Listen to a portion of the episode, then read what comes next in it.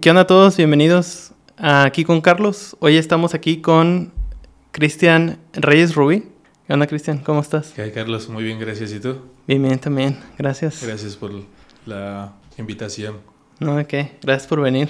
Oye, eh, pues, bueno, tú te conozco porque tú eres mi coach de, de CrossFit. Este, pero me gustaría como conocer un poco más de ti. ¿Qué haces? Este, ¿Por qué haces lo que haces? Eh, y me gustaría, pues primero que nos platicaras, pues qué haces, güey? ¿a qué te dedicas? Mm, pues mira, soy entrenador de CrossFit justamente. No, no era mi idea en un principio. Yo estaba en la prepa y todavía no sabía que iba a estudiar hasta que fui a la escuela de mi hermano. Tengo un hermano con discapacidad física. Se llama Oscar y tiene parálisis cerebral. Ok. Fui a su, a su escuela, vi lo que hacía, cómo trabajaban y ahí encontré a unas personas que habían estudiado mm, licenciatura en deportes con especialidad en deporte adaptado. Me llamó la atención, pregunté dónde estudiaron y resultó que estaba en CODE. Ok. Y de ahí pues investigué. De hecho yo no, no quería estudiar luego, luego inmediatamente saliendo de la prepa. Quería descansar seis meses, pero mis papás estuvieron insistiéndome. Tienes que ir, tienes que ir. Y pues sí, al final de cuentas me metí inmediatamente que salí de la prepa. Sí quedé, pasé y resultó que fui la última generación. Entonces si no me hubiera metido en ese momento, ya no hubiera estudiado la licenciatura en deportes, con especialidad en deporte adaptado. Entonces ya de ahí nos fuimos, pues me fui a CODE, estudié licenciatura en deporte, con especialidad en deporte adaptado. Y de ahí justamente en la transición en lo que estaba saliendo de la prepa, estaba en sexto semestre, eh, me metí a CrossFit, porque tenía un amigo, muy amigo mío, que en unas vacaciones de verano, él se- en las vacaciones regresó súper delgado. Él y yo éramos los gorditos del salón, súper gorditos. Entonces yo estaba cómodo, yo no le veía ningún problema. Y cuando regresó él, que se puso a dieta, bajó de peso muchísimo, me quedé sorprendido. Y yo no hice nada, ¿sabes? Yo me quedé igual, pensando que íbamos a llegar igual.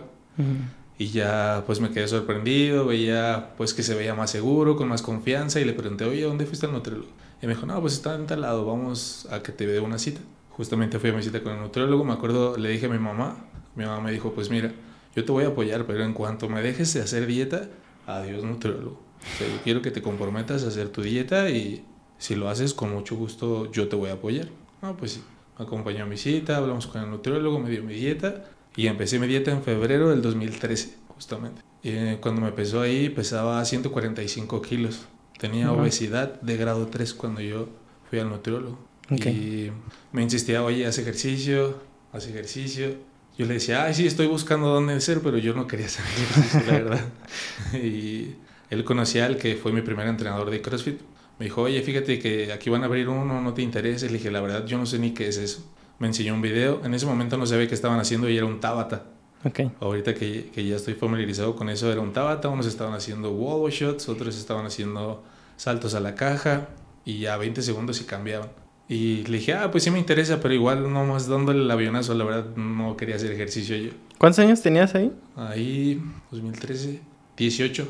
18. Bueno, iba a cumplir 18, ahí todavía tenía 17 años. En julio cumplía los 18. Ok. Y de ella me dijo, el 29 de abril es la inauguración. Le dije a mi mamá, le comenté, oye, ¿cómo es el CrossFit? Y ya estaba justamente ahí una persona fuera del lugar, en una mesa, para que te inscribieras antes de que abrieran. Te daban una promoción y ya fui con mi mamá, me pagó mi primer mes. Me acuerdo ahí que había mensualidad de estudiante y ya, no, pues quedamos. El 29 de abril fue un sábado, fue la inauguración. Y ya a partir de ahí, de ahí me gustó, vi, fui el lunes a mi clase y de ahí seguí yendo, seguí yendo. La verdad, la escuela que había antes de CrossFit sí era muy pesada, porque no, pues no había como mucha información, Ujú. tampoco había como mucho material, entonces con lo que tenías trabajabas. Afortunadamente, pues a mí no me pasó nada, lo único que feo que me pudo haber pasado es pegarme en la caja, eso sí, pero creo que eso ya es, este, pues conforme te vas midiendo en tu saltito, no sabes qué tan cansado estás, no sabes si vas a pasar o no, o simplemente te distraes y es cuando te golpeas. Y de ahí seguí, seguí. De repente no era tan, tan constante porque luego por el horario de la escuela no podía ir. Pero el punto es que sí me gustó, me gustaba ir. Seguí yendo, seguí yendo. Entonces ya en vez de bajar un kilo o kilo y medio por quincena, empezaba a bajar tres kilos, tres kilos y medio cada cuando empecé a hacer CrossFit. Fue cuando mi nutriólogo me dijo, ya ves, porque quería que hicieras ejercicio. Y pues yo encantado, obviamente. Empecé a ver resultados y me empezó, me empezó a gustar cómo me veía, empecé a, a, tener sobre todo confianza conmigo mismo en hablar con las demás personas. eh, de ahí pues no se cambiaron de sucursal en el cross en el que estaba y obviamente pues subió un poco la mensualidad. Yo no trabajaba, entonces mi mamá ya empezó a decir, oye, ya está saliendo muy caro el CrossFit. Yo dije, chin, ¿qué querrá decir? Ah. Eh, yo a la universidad solo iba de 5 de la tarde a 9 de la noche entre semana y en la tarde, en la, los sábados iba de 7 de la mañana a 3 de la tarde. O sea, ahí tú ya estabas estudiando en esta carrera que, que comentas. Sí, justamente. Haz de cuenta que esa transición de, de cuando empecé a hacer CrossFit fue el, como finalizar el sexto semestre. Entonces fue aproximadamente como unos seis meses, a lo mejor un poquito más, y entré a la universidad y justamente se cambiaron del lugar el, CrossFit en el que estaba, se cambió de sucursal uh -huh. y la hicieron más grande, mejores instalaciones, más material y fue cuando subieron la mensualidad. Entonces yo ahí le comenté a mi mamá, oye, ya va a salir en tanto. Y me dijo, pues ya va a salir, ya está saliendo muy caro ese mes. y yo no quería seguir haciendo CrossFit. Y yo, pues ahí en una plática que escuché a las personas que trabajan ahí, eh, vi que buscaban a alguien que pintara o que limpiara las barras o que, que hiciera como, no el aseo tal cual, más bien mantenimiento de las cosas. Okay. Y yo le dije, ah, pues yo, si puedo, yo puedo trabajar. Le dije, igual si ustedes me dicen cómo hacerlo, yo, yo puedo hacerlo y, y puedo, puedo empezar con eso. Me dijo, ah, sí, está bien, mira, te vienes tal día y empiezas. Yo creo que duré 15 días así. Y a los 15 días la persona que estaba en recepción en el CrossFit se salió. Mm. Entonces le, me dijeron, oye, ¿cómo ves? ¿Está el puesto de recepción? ¿Quieres? Y yo, sí, sí, sí, sí quiero. Porque precisamente para seguir pagando CrossFit, sobre todo, a lo mejor ponerte un letrero no, pero sí pagando CrossFit. Y pues ya entré ahí a recepción. Me acuerdo que duré un mes en recepción le quise pagar la mensualidad al que era el dueño, mi entrenador, y me dijo, no, tú ya no vas a pagar mensualidad, tú ya trabajas aquí. Y yo que sí, ¿de verdad? Me dijo, sí, ya los que trabajan aquí no pagan mensualidad. Yo me quedé anonadado, dije, wow, no lo esperaba pues. Uh -huh. Entonces ahí empecé a trabajar, pero yo era muy tímido todavía en hablar con las personas. Tenía un poquito más de confianza, pero no al 100%. Entonces yo no quería que llegara nadie a pedir informes. Una persona yo me ponía nervioso de decirle los informes. Me decían, tienes que decirle esto, que es CrossFit, el precio, eh, los meses, las promociones que tenemos y yo no quería que llegara nadie. Entonces cada que llegaban, pues yo así como bien tímido, de, Ay, pues es este, sí, hablando hasta en voz bajita, yo creo. Y en ese momento contrataron a alguien para que llevara más personas al cross. Ese alguien se dedicaba a ventas. Mm. Entonces pues había mucho de cómo hablar con las personas, cómo convencer a las personas. Y pues él me empezó a enseñar. Me dijo, no, tú no tienes por qué ser tímido, tú debes de ser seguro de lo que vendes. Si no te ven seguro, no sabe vender nada. Entonces él me empezó a enseñar, a enseñar, a enseñar. Entonces ya venían las personas y ya yo hablaba, pues ya no tímido, ya estaba normal, trataba de convencerlas, si se quedaban o no se quedaban. Entonces iba de la mano en la parte de, de que yo veía cómo funcionaba el negocio de un CrossFit desde adentro, porque yo a veces iba a pagar la luz, a veces pagaba el agua, uh -huh. eh, veía los sueldos que le pagaban a los entrenadores, a los de limpieza, a los de recepción, cuánto, cuánto entraba, cuánto salía en pocas palabras. Y de ahí, pues yo seguía estudiando en la universidad.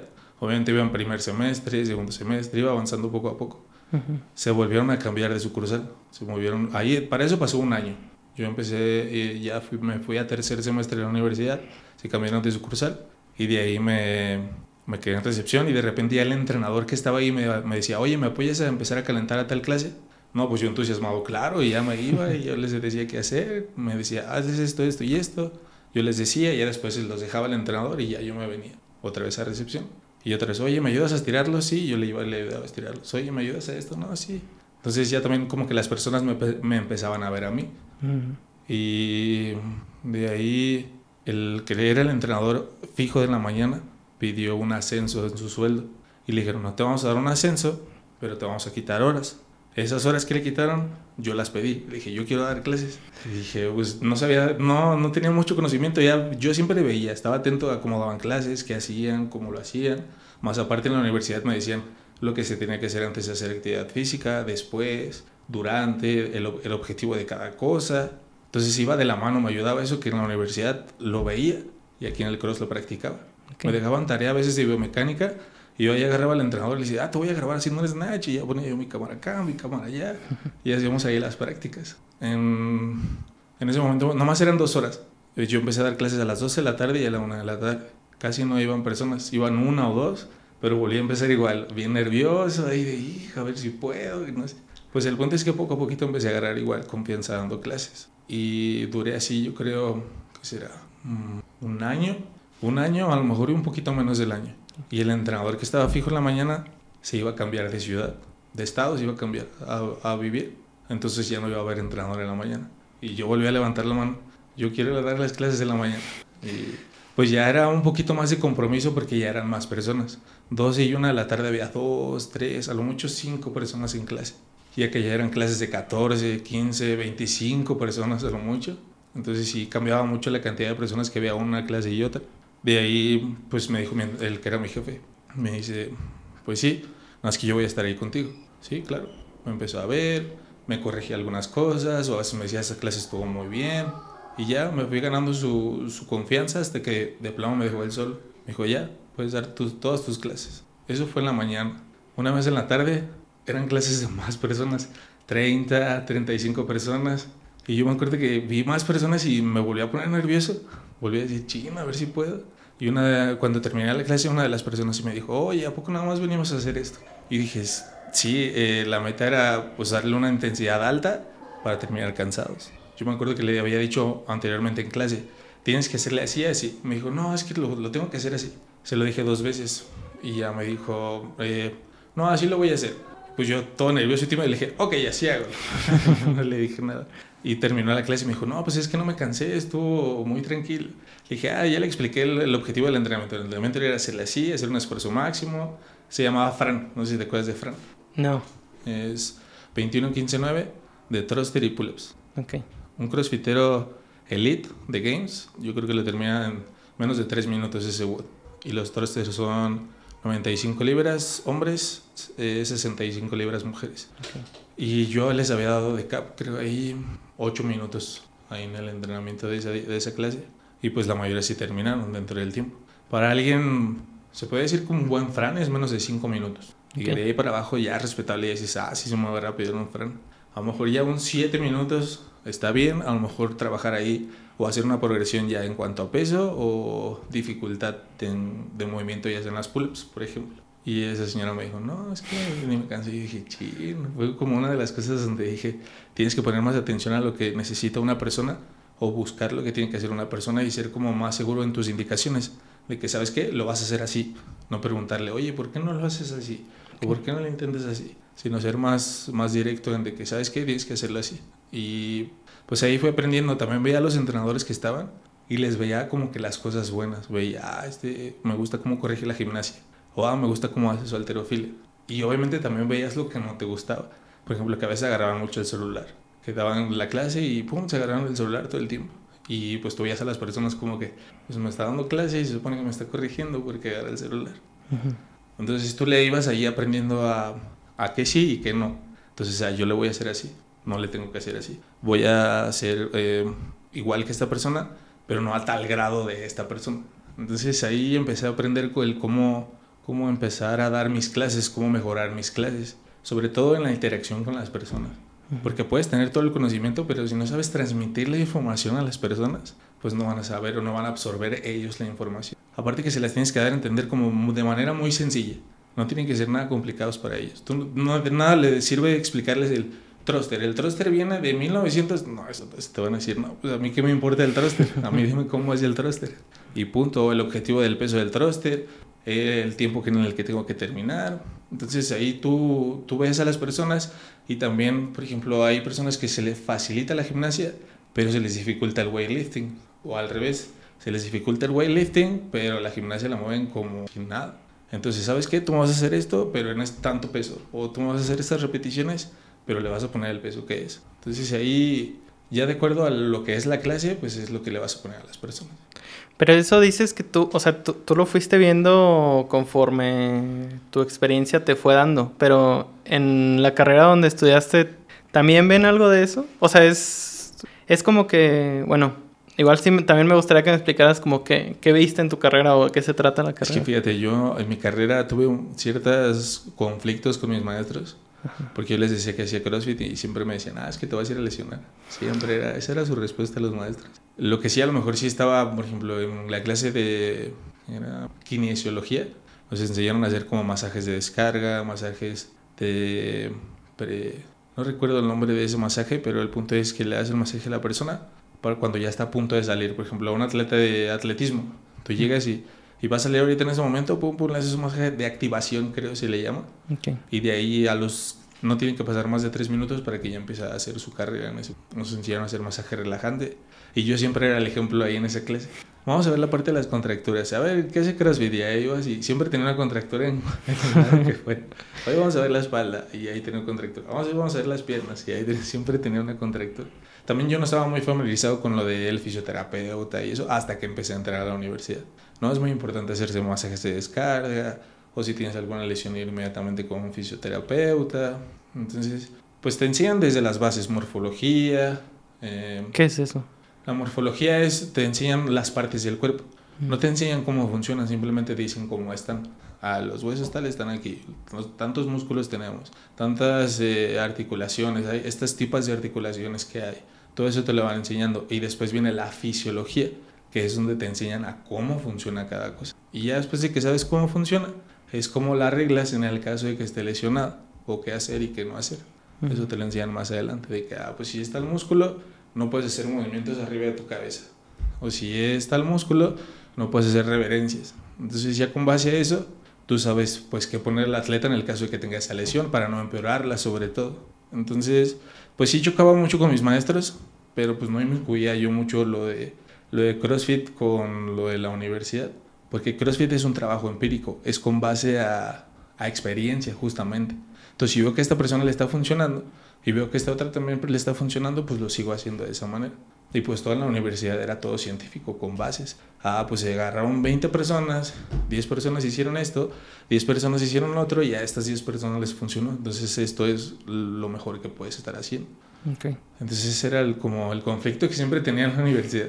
Pero digo, mm, a veces sí me molestaba, a veces pues para qué también andar peleando con el maestro, el maestro siempre te va a ganar al final de cuentas. Y mm, pues en mi, en mi especialidad, cada semestre veía una discapacidad diferente. Veía silla de, silla de ruedas, parálisis cerebral, ciegos, sordos, que al final de cuentas sordos no es tan, tan diferente, simplemente pues todo, en vez de que silbe de silbar, pues una bandera, como detallitos pequeños, no era tan complicado la parte de los sordos. Pero por ejemplo, yo creo que las prácticas que más tuve fue la de ciegos. O sea, cuando vi en el semestre de ciegos, yo creo que me costó un poco de trabajo ese semestre porque sí dependemos totalmente de la vista de los que sí vemos. Mm, me acuerdo que la maestra nos llevaba a hacer prácticas y una vez nos subió al camión solos y nos dijo, ustedes tienen que ver a dónde se van a bajar.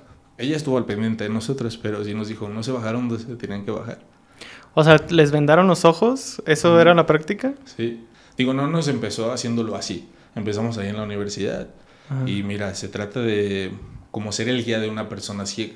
Mm. y también saber si una persona ciega quiere ayuda o no quiere ayuda. O sea, no llegar y agarrarlo y, ay, vente, yo te ayudo. Sino es primero preguntarle a la persona, oye, ¿necesitas ayuda? Si te dice sí, pues bueno, ya le preguntas qué es lo que necesita. Pero si te dice que no, pues es respetar el que no. Al igual en una, una persona en silla de ruedas, si tú ves a una persona que tiene su silla, la está cargando, y está subiendo las escaleras arrastrándose, tú no vas a llegar a agarrar su silla y lo vas a subir. Le tienes que preguntar a ella si quiere la ayuda o no. Porque luego muchas personas no quieren ser nada dependientes. O sea, ellos quieren ser totalmente independientes. Y eso se respeta. Pero siempre estar... O sea, está bien también que quieras ayudar, está padre que quieras ayudar. Pero si preguntar antes de cualquier otra cosa, siempre es preguntar si necesitan o no la ayuda. Ok. Y pues ya luego nos ahí nos, nos sacaba a pasear a la universidad y de que hay un árbol, agáchate, oye, hay un carro estacionado, cuidado. Hicimos de hecho un bastón, nos mandó a hacer un bastón, lo hicimos nosotros mismos.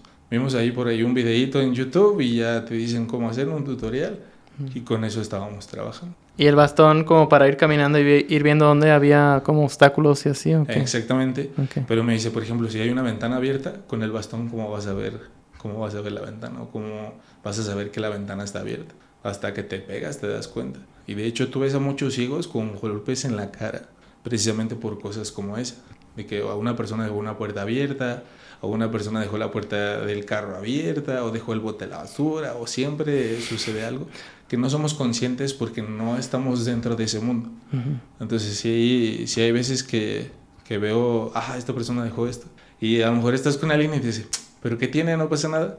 Y dice, no, si pasa ahorita un ciego o una persona en silla de ruedas, pues no va a pasar. Y como que, pero no están como, las personas que no están familiarizadas con eso, pues no lo ven. Y está bien, lo, como que lo que le hace falta es un poquito más de inclusión. Ya ha habido mucha, pero creo que sigue todavía un poquito ahí pausada la parte de la inclusión con las personas con discapacidad. Ya en las plazas, ya en las playas, ya hay mucha, pero sí sigue habiendo poca información de esa parte. Mm. O sea, o sea sobre todo como conciencia, ¿no? O sea, que todos hagamos conciencia de que existen y, usan los mismos espacios que nosotros, todas esas personas, entonces tenemos que cuidar el, que se sientan incluidos. Exactamente. No, y, por ejemplo, en la parte de, los estacionamientos, que luego están ocupados las de silla de ruedas y llegan y se meten ahí el estacionamiento de silla de ruedas. Como, ay, ahorita justamente estaba pensando en eso y olvidé lo que te iba a decir. ah, ya sé, ya sé. Luego cuando se refieren a las personas con discapacidad, les dicen personas con discapacidades diferentes o personas con discapacitadas o personas con... Mm, les dicen de muchos nombres. La palabra correcta, sea la discapacidad que sea, es una persona con discapacidad. Y si quieres referirte a algo más, persona con discapacidad intelectual, persona con discapacidad física. Entonces ya dependiendo la discapacidad que tenga, pues ya es lo que tú dices. También es discapacidad y sensorial, ya sea ciegos o sordos. Entonces, ah, él tiene una discapacidad física. ¿Qué tiene? Parálisis cerebral. Él tiene una discapacidad intelectual. ¿Qué tiene? Ah, tiene autismo. O ah, tiene Asperger. Ya dependiendo de la discapacidad que tenga, pues ya te refieres. Pero si no sabes qué tiene y nada más quieres decir o referirte a la persona, persona con discapacidad. Y listo. No es con capacidades diferentes, no es enfermito, no es cieguito, no es. Pues muchas cosas que dicen ahí. Todo sin querer, tal vez, o porque lo han escuchado de otras personas, pero digo, eso sería muy bueno porque hasta en la televisión luego dicen personas con discapacidades o personas... bueno, otra cosa que no se refiere a eso, pues. Mm. Entonces eso me acuerdo que los maestros o mis maestros siempre decían, ustedes van a ser las bocinas para que la sociedad se dé cuenta de cómo se tienen que referir a las personas o cómo incluir a las personas en cuanto a nuestra sociedad, puede ser más inclusivos en esa parte. Oye, y volviendo a lo de tu a lo de la especialidad que estudiaste. O sea, no me queda claro como... O sea, ¿cuál realmente es la especialidad? ¿El, el, el trabajar con esas personas, o sea, dar terapia de alguna forma? O... Mm, no, por ejemplo, incluso hasta llevarlos a Paralímpicos. O sea, ¿has visto tú las Olimpiadas? ¿Has visto las Paralimpiadas? Justamente para ser un entrenador de alguien, de un, de un paralímpico, puede ser. O incluso a lo mejor irte a dar clases en alguna escuela, digo ya, dependiendo de lo que tú quieras hacer. Pero haz de cuenta que en la universidad llegan y te enseñan las discapacidades y los deportes de cada discapacidad. Y ya tú cuando eh, vas a ver en qué te vas a dedicar, pues ya si tú quieres hacer tu servicio en ese lado para que te vayas incluyendo un poquito más en esa discapacidad, pues ya, ya irte ahí a esa, a esa discapacidad justamente. Y actualmente tú trabajas con, digo, ya me comentaste de tu hermano, pues, pero actualmente trabajas con personas con discapacidad. Sí, ahí en, en CrossFit. Eh, tengo un negocio ahí de CrossFit, se llama ACrossFit y doy clases ahí. Em, justamente el lunes, miércoles y viernes veo a una persona que tiene discapacidad intelectual y eso es súper, o sea, es buena onda, es padre, se siente muy bonito ver que alguien así haga, haga deporte sobre todo.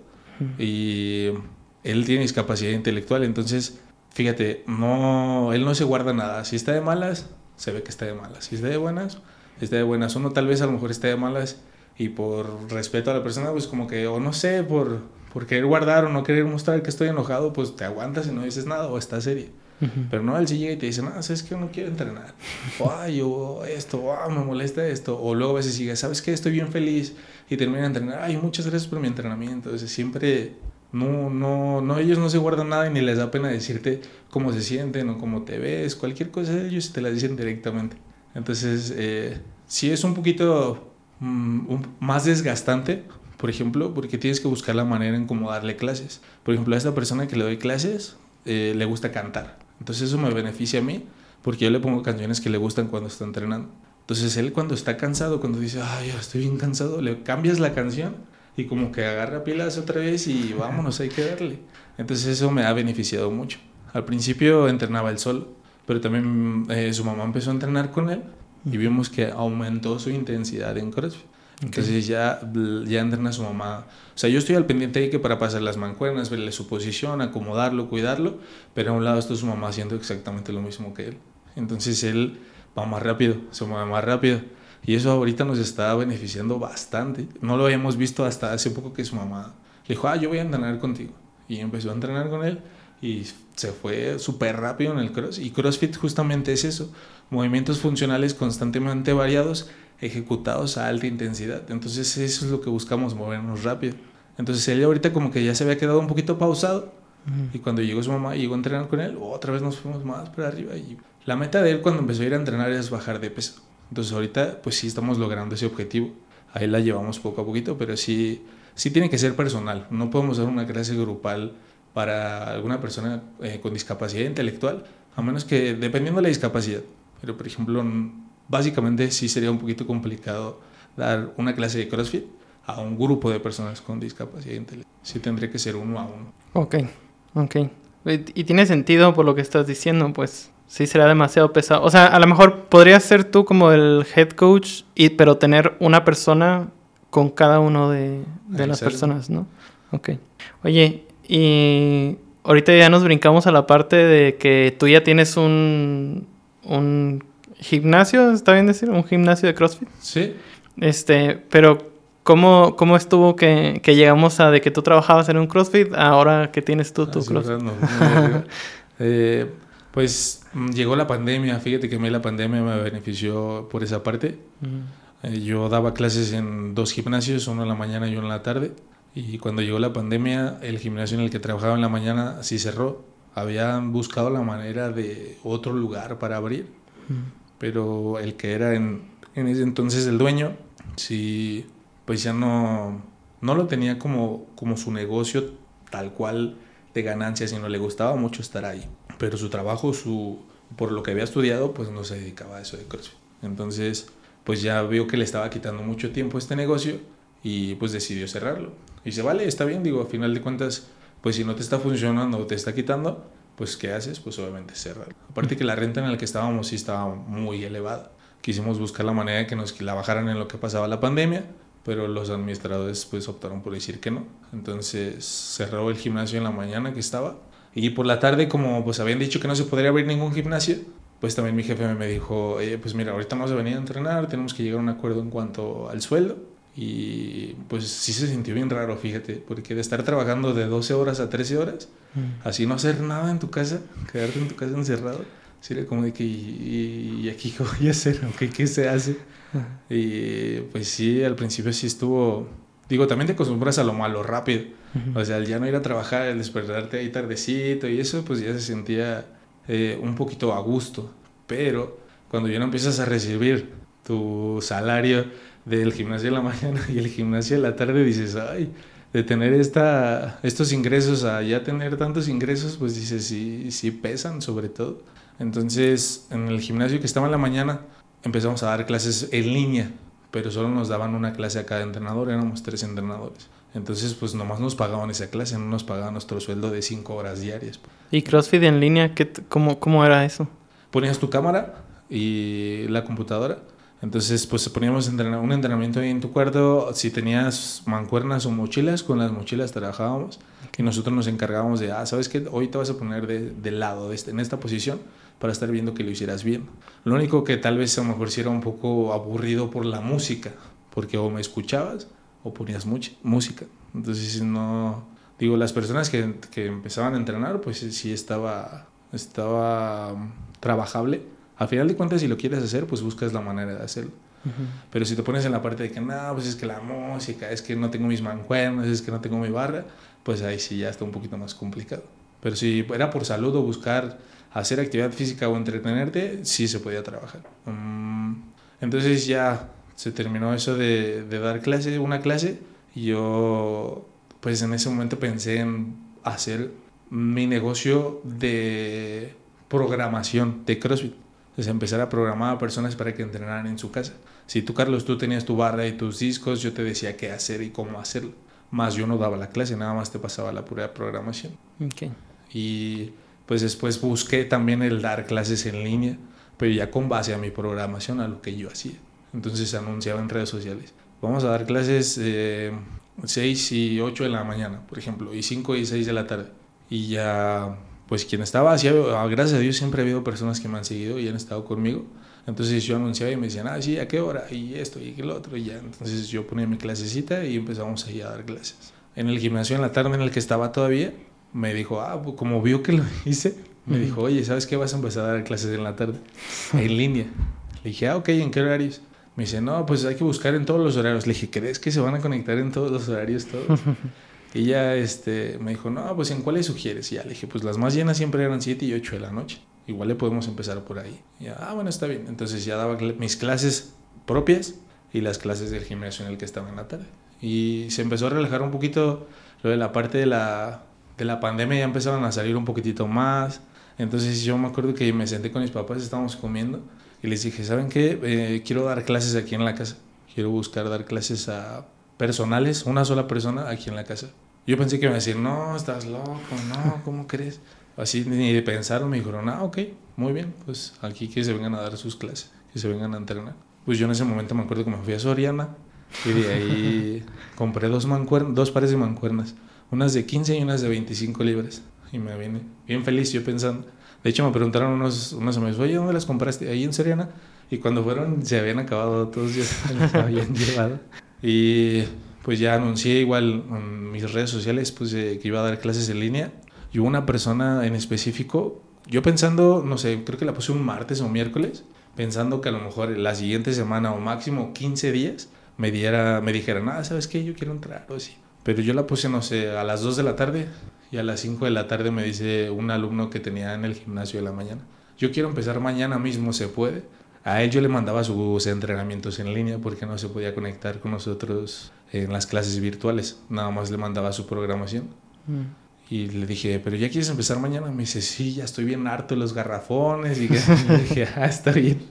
Y dije, pues ya vente a entrenar aquí el día de mañana. Y fue mi primer alumno él. ¿Qué tenían en la casa? Nada, más que unas mancuernas de 15 libras y unas mancuernas de 25 libras. Y ya le dije, nada más vamos a estar tú y yo, yo te voy a corregir, yo te voy a decir qué hacer, tú me vas a decir cuál es tu objetivo y con eso vamos a empezar a trabajar. No, pues que sí. Y ya empezamos a trabajar. Lo que él me pagaba, lo voy a invertir. No sé, compraba ahora una barra, compré. Ahora unos discos. Y la casa, mi casa tiene, en ese momento tenía la cochera con una bajadita, una rampa para estacionar los carros. Entonces nosotros entrenábamos sobre la banqueta peatonal justo afuera de la casa. Okay. Lo que quería yo era que tener el espacio en la cochera para poder trabajar. Entonces, ya que tenía un poquito de material, barras, discos, todo, ya hice, mandé a hacer una planchita ahí justo en donde teníamos la cochera. De hecho, ahorita ya no se puede meter ningún carro en la cochera porque está la plancha. y este, pues ya empecé a tener más alumnos. Oye, a mí me interesa oye, a mí también me interesa. Entonces ya empezaba a dar clases, empezaba a las 5 de la mañana, 6 de la mañana, 7 y terminaba de 8 a 9 de la mañana.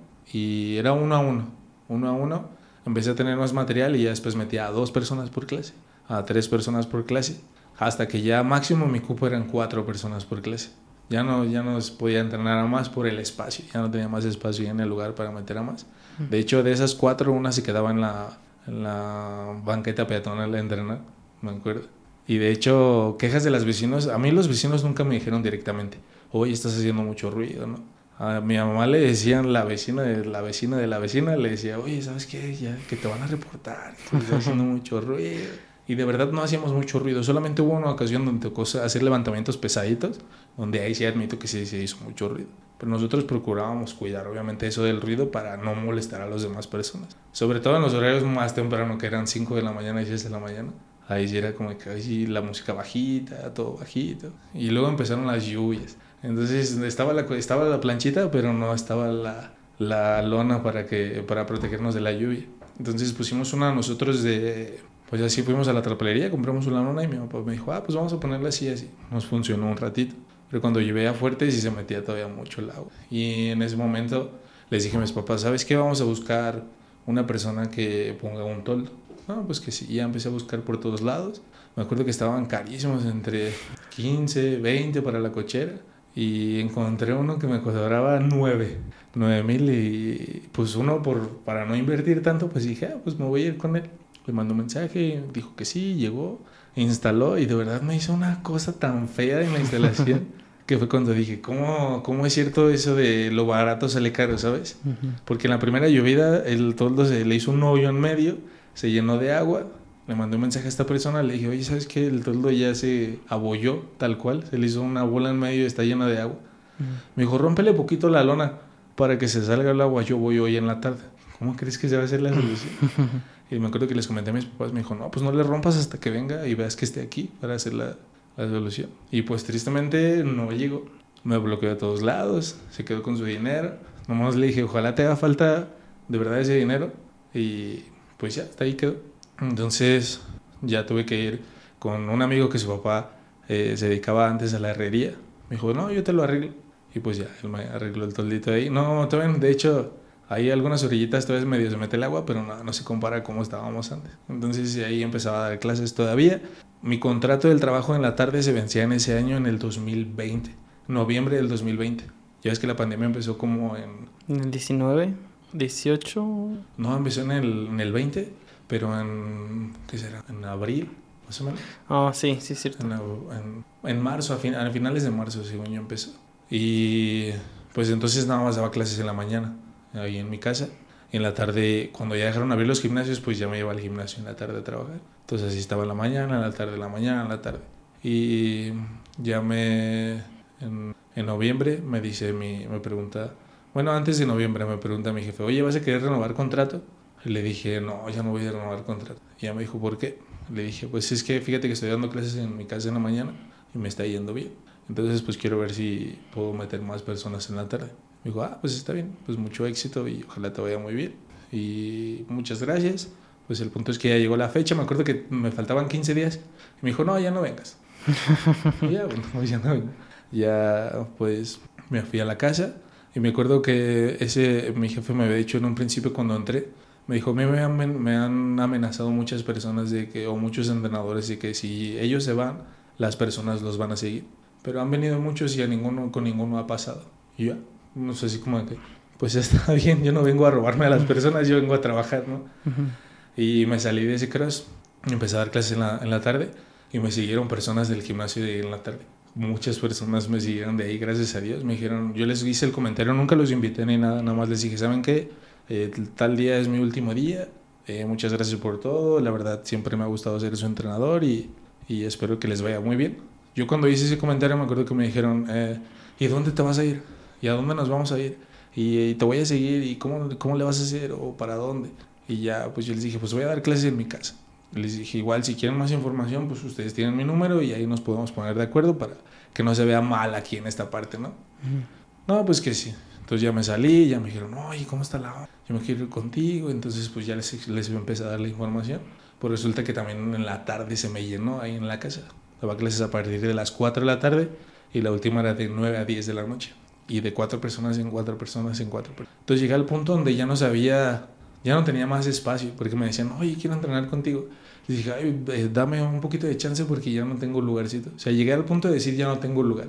Chido. Lo que sí, sí eran unas, unas frigas bien duras porque no dejaba el material afuera. Entonces, si hoy, tocaba, hoy tocaba barra y discos, era sacar las barras de los discos. Y como hacía aire en la noche, se metía mucha tierra.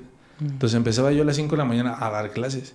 Pero me levantaba a las 4 de la mañana a darle su barredita, su limpiadita al lugar sacar el material, terminas de dar clases, guarda el material, límpialo, déjalo y al otro día igual. Hoy tocan cajas, ah, pues acabas las cajas, hoy tocan mancuernas, ah, pues acabas las mancuernas. Y fue un ratito donde decía, ay, le dije, se está poniendo pesado esto, muy pesado, y el ritmo se pone violento, pues. Y empecé a buscar dónde rentar. Dije, pues si ya no hay lugar, pues hay que animarnos ahora sí a, a buscar algún lugar donde rentar. Mientras tanto, yo seguía comprando material. Digo, a lo mejor me pueden decir, ah, es que no, a ti no te no cobraban renta, no te cobraban luz, no te cobraban agua.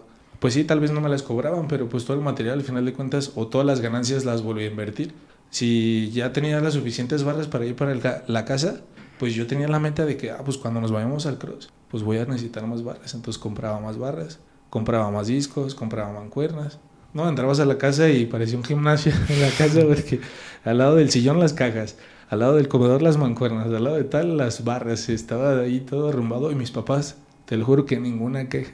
Nada de que, ah, es que tus discos, ah, es que tus barras. Nada. Siempre, siempre me estuvieron apoyando o me están apoyando todo el tiempo hasta la fecha. y ya, pues encontré el lugar. Les, les comenté. Les dije, ¿saben qué? Ya, ya me agradó este lugar, como ven, les platiqué a mis papás, me dijeron, ah, pues si, si tú dices que ese, pues va a ser ese. Y lo que sí, pues no tenían como mucho dinero para arrancar, ¿sabes? Por ejemplo, el piso, el piso del gimnasio, el rack de la gimnasia, el rack de las pull-ups, también pues era costoso en ese momento. Y les hice el comentario a mis papás y me dijeron, no, nosotros te vamos a apoyar con eso. Y dije, ¿de verdad? Me dice, sí, nosotros te vamos a ayudar a arrancar ahí. Y pues ellos me invirtieron en la parte de la gimnasia, del, del rack de la gimnasia y del piso. Y ya pues yo tuve chance hasta de comprar un poquito más de cosas, porque yo tenía mi dinero guardado para algo así. Pero cuando me dijeron eso, ay, de verdad sentí un alivio, porque decía, ¿cómo le voy a hacer? O, o pongo de poquito en poquito el rack, pongo para dos personas, y luego para cuatro personas, y luego para seis personas, que se vaya armando poco a poco. Pero se pudo hacer en un solo movimiento. Entonces, hasta me acuerdo que pedí el piso, entre mi mamá y yo lo subimos, porque ya ves que está en la parte de ahí alta, en un pedacito está el, donde ahorita estamos entrenando. Ujú. Y les decía, de repente nos íbamos de contrabando. Ay, pues hoy nos vamos a ir a- al boxito, les decíamos el boxito en ese momento. No, pues que sí. Y cuando llegó el piso, yo empecé a armar. Te lo juro que todos, sí, empezaba la clase y mínimo alguien me ayudaba a acomodar 10 tapetitos. Y el otro otros 10 tapetitos. Y el otro otros 10 tapetitos. Entonces ellos mismos también me empezaron a ayudar a armar el box tal cual. Estaba el piso ahí, ay, y ahora este, y ahora este, y ahora este, y ahora el otro. Entonces, pues ya se iba, ya iba tomando forma el lugar. No había, todavía no podíamos abrir el gimnasio porque en ese momento los volvieron a cerrar. Creo que habían dejado un cupo del 40 o 30% para abrir.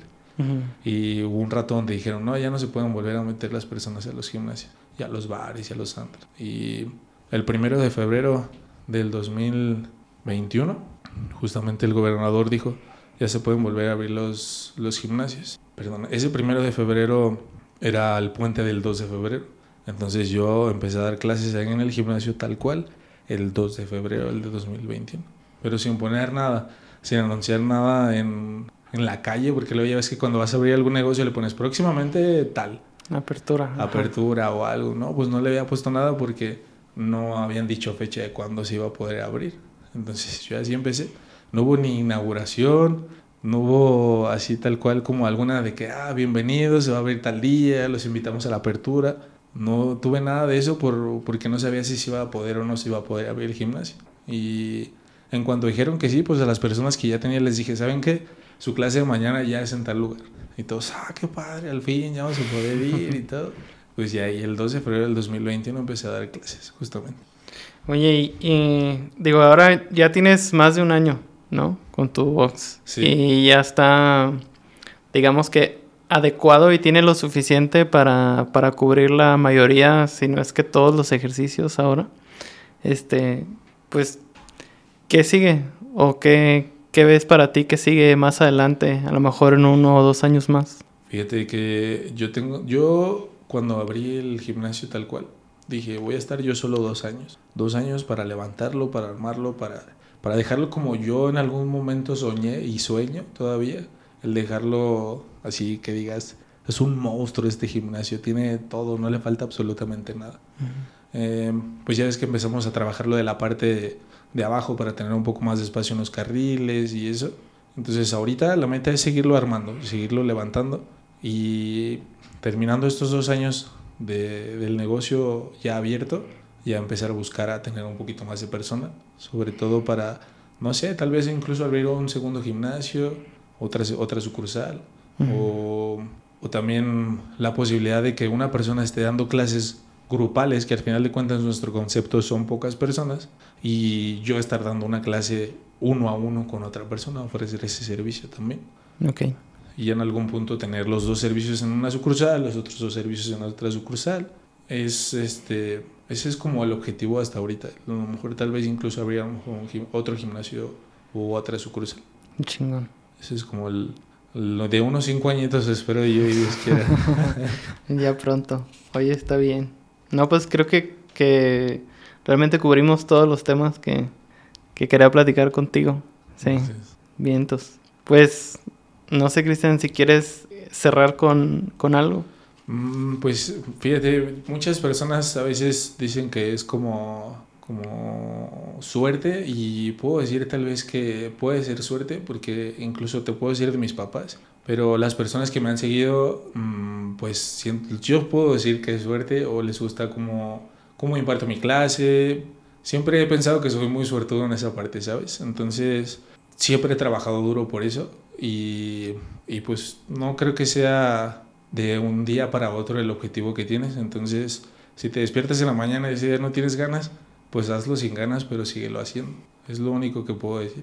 Porque si hay días en los que no tienes ni un gramo, hasta ni de entrenar, ni de trabajar, pero tienes que hacerlo. Entonces, al final de cuentas, el objetivo está y hay que trabajarlo. Hay veces que hay muchas ganas, hay veces que no hay muchas ganas, pero siempre hay que hacerlo. Bien, entonces. Sería todo. Chingón, Cristian. No, pues muchas gracias. No, gracias. Con eso cerramos. Muchas, muchas gracias. Gracias. A ver, déjame.